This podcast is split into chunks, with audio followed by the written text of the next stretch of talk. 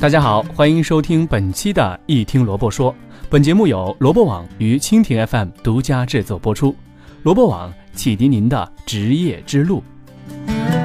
好的，首先我们来看看今天的话题：用户作为呢产品的根本，而产品作为解决用户需求的产品，我们又该如何了解用户的需求？特别是作为刚刚入门的产品新人呢？行为习惯观察高于访谈。首先，第一呢，你要成为用户才能理解产品，此为体验。第二呢，一定要避免成为重度用户，以免影响自己对于普遍用户行为的判断。如果你已经不幸成为了，那么尝试从普通用户的角度去想问题，此为建立。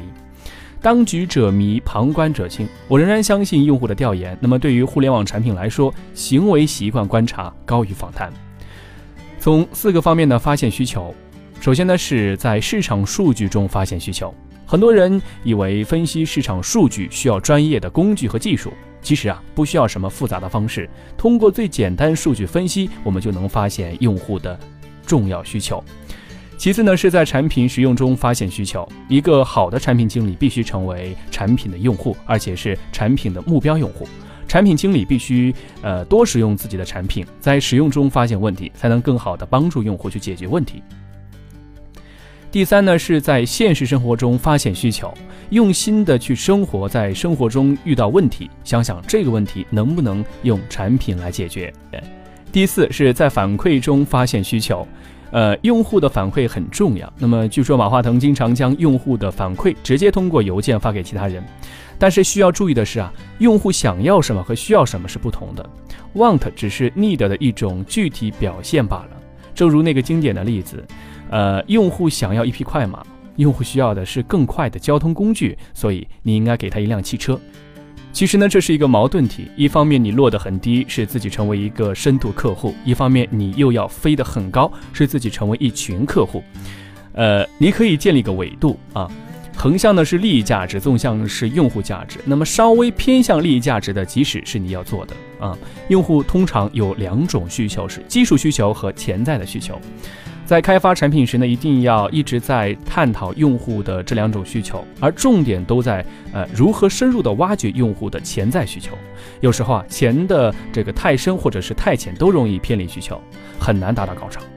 方法这个样式多变，但目的啊都趋于一致啊。既然是潜在的需求啊，必要的动作就是潜伏啊。潜伏是必须深入啊，目的是更容易呃的浅出啊，如此一深一浅，再加上必要的专业经验，高潮可呃这个是不用愁的啊。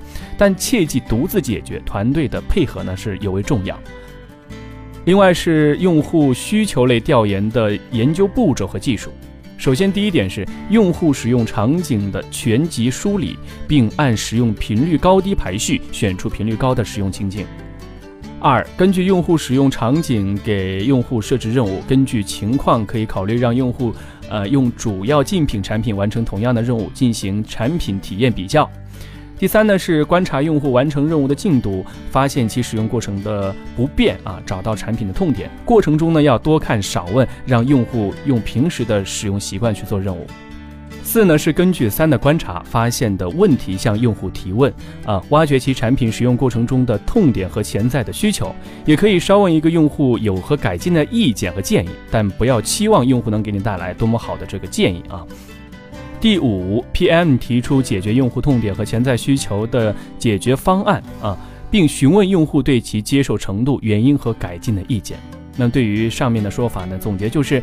个人觉得，很多时候可以利用同理心带入用户思维，结合用户场景考虑问题。通过数据分析，可以得到这个需求是否为用户所需要，确定最终产品的迭代依据。